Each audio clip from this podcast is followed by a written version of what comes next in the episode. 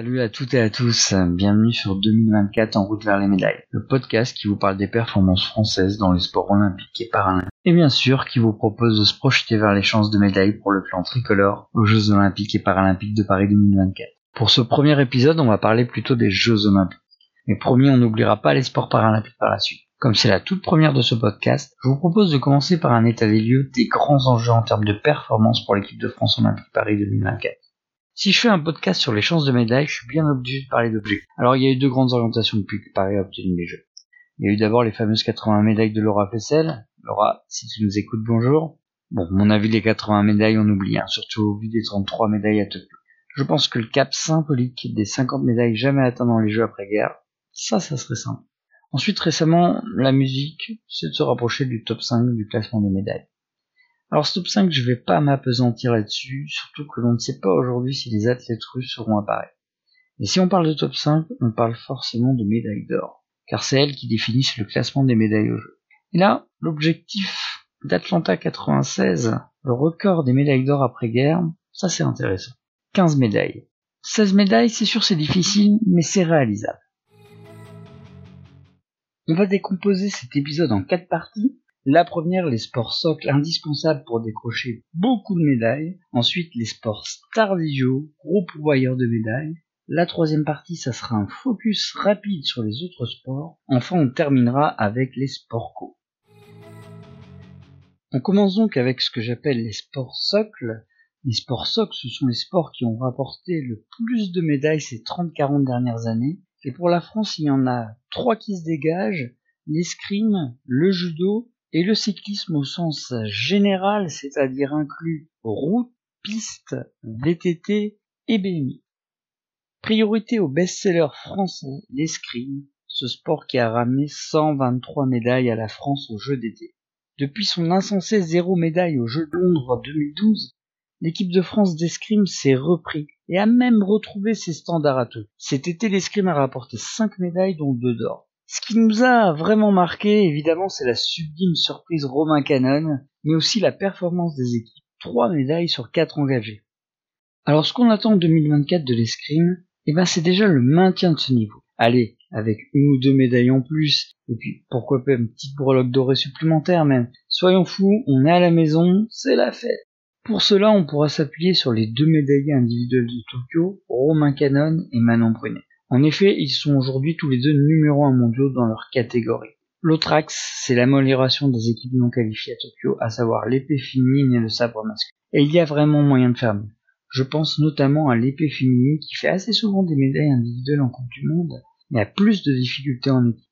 Ces deux équipes devraient être de toute façon qualifiées en tant que pays.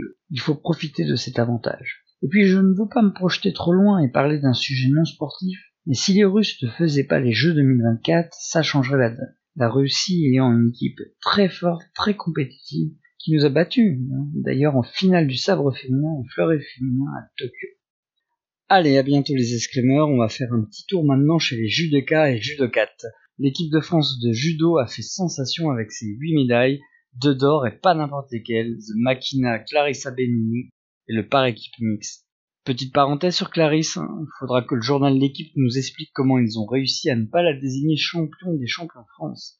J'adore Julien Lafilippe hein, qui avancé, mais Clarisse a été monstrueuse au jeu avec son titre, mais aussi cette victoire dans le par-équipe contre la championne olympique euh, japonaise de la catégorie poids supérieur. On l'oublie vraiment trop souvent cette perte parce que c'est une perte absolument dingue. Alors pour Paris, les données sont simples pour le judo, l'enjeu ne se trouve pas tant au niveau des médailles. 8 médailles, c'est excellent, mais plutôt des médailles d'or. On a une équipe féminine qui a du potentiel or dans toutes les catégories, et je n'exagère pas. Elles sont quasi toutes championnes d'Europe ou du monde. Quant à l'équipe masculine, c'est différent. C'est compliqué depuis plusieurs années, et la bonne surprise Luca Meredze en bronze à Tokyo, c'est un peu l'arbre qui cache la forêt.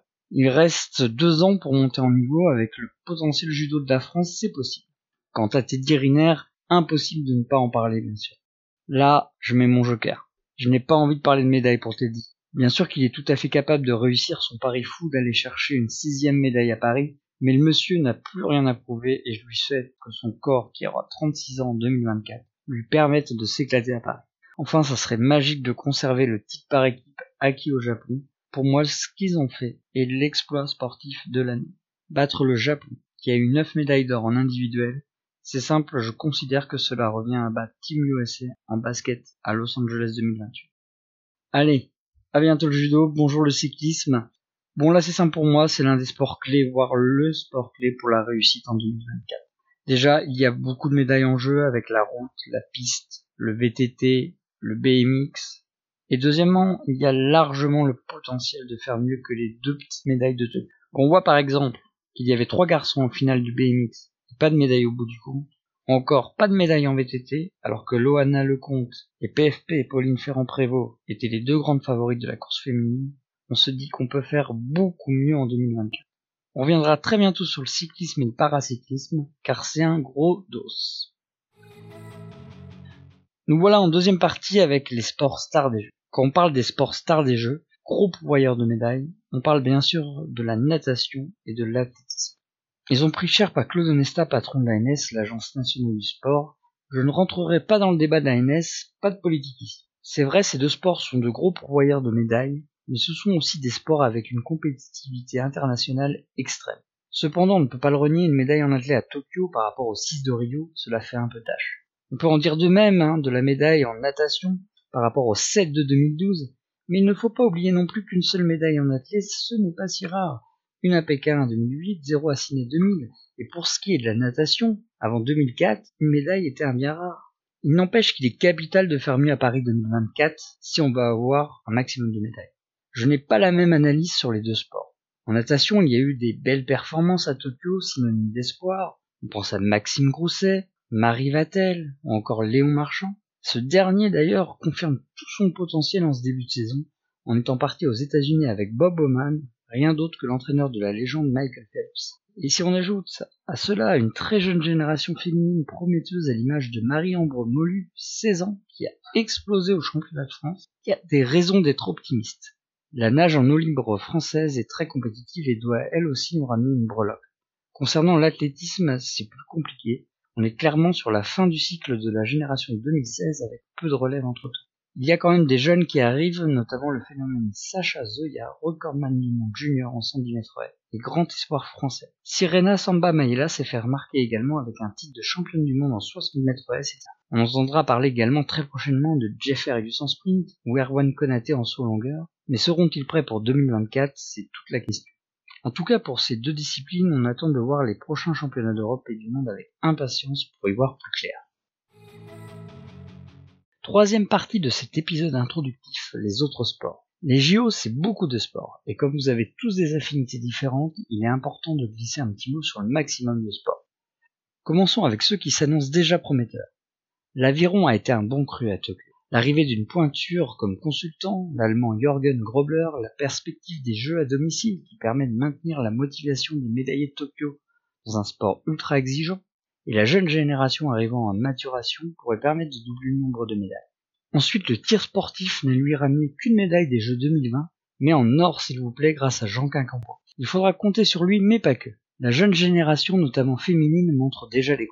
Océane Müller, championne d'Europe à 18 ans, en carabine 10 mètres et finaliste olympique, peut être déjà considérée comme une médaillée potentielle. En pistolet, les bonnes performances s'enchaînent, avec Mathilde Lamolle, Céline Goberville, mais aussi, et là, excusez-moi d'avance pour la prononciation, Camille Gédérozowski. Je vous avais prévenu. 19 ans qui a déjà gagné une Coupe du Monde cette année. On n'oublie pas non plus la fosse et le ski olympique, où les athlètes s'invitent régulièrement avec le gratin mondial. Encore un autre sport, le taekwondo, nous ramène toujours au moins une médaille depuis son arrivée au programme olympique. Il y a peu de catégories, donc en ramener deux en 2024 serait une belle perte. Sans transition aucune, la voile olympique est une pourvoyeuse de médailles fiables depuis plusieurs Olympiades. L'arrivée du foil dans cinq catégories est une bonne nouvelle car la France a pris de l'avance sur ces disciplines. À Marseille aussi, la fête pourrait être très belle. Il y a aussi des sports qui ont déçu. Commençons par le canoë-kayak, qui a souvent ramené des médailles, notamment en slalom.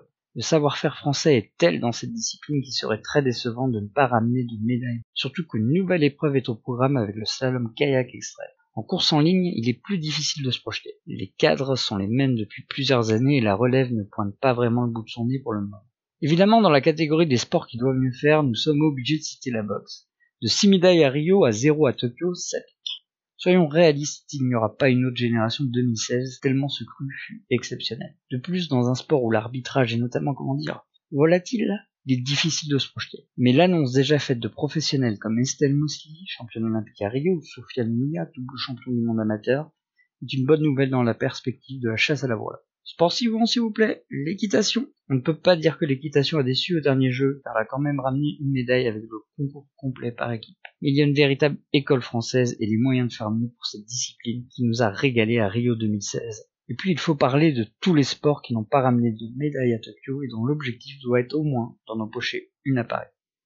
Le tir à l'arc pourra compter sur la jeune Lisa Barbelin qui depuis l'année dernière est dans le haut du panier mondial et sur la qualification d'office des équipes comme pays hôte. Le pentathlon moderne a des athlètes de très haut niveau comme Valentin Prade, Elodie Couvel, Valentin Bello et Marie Oteza. Cet objectif d'une médaille est largement réalisable. Ce ne sera pas si évident pour la gymnastique mais il y aura des chances comme le porte-drapeau de la délégation à Tokyo, Samira El ou Mélanie Rezus dos Santos, partie s'entraîner aux US. Même topo pour le trampoline. En tennis de table, ce serait un exploit, mais il y a une opportunité en double mix quatrième à.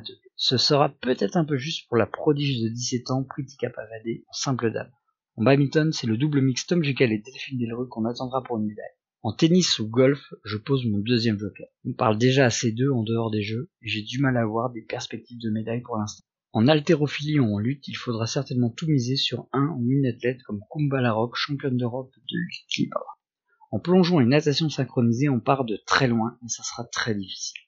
En ce qui concerne les nouvelles disciplines apparues à Tokyo, et le breakdance, c'est un peu tôt pour se projeter, mais l'escalade avec des jeunes très performants comme Mejdi Schlack ou Oriane Burton aura une belle carte à jouer. Et il y a aussi le skateboard, n'oublions pas notamment Vincent Minou qui a fait quatrième des Jeux de Tokyo. Je suis désolé pour tous les sports que je n'ai pas cités. Enfin, on termine cet épisode introductif avec les sports collectifs.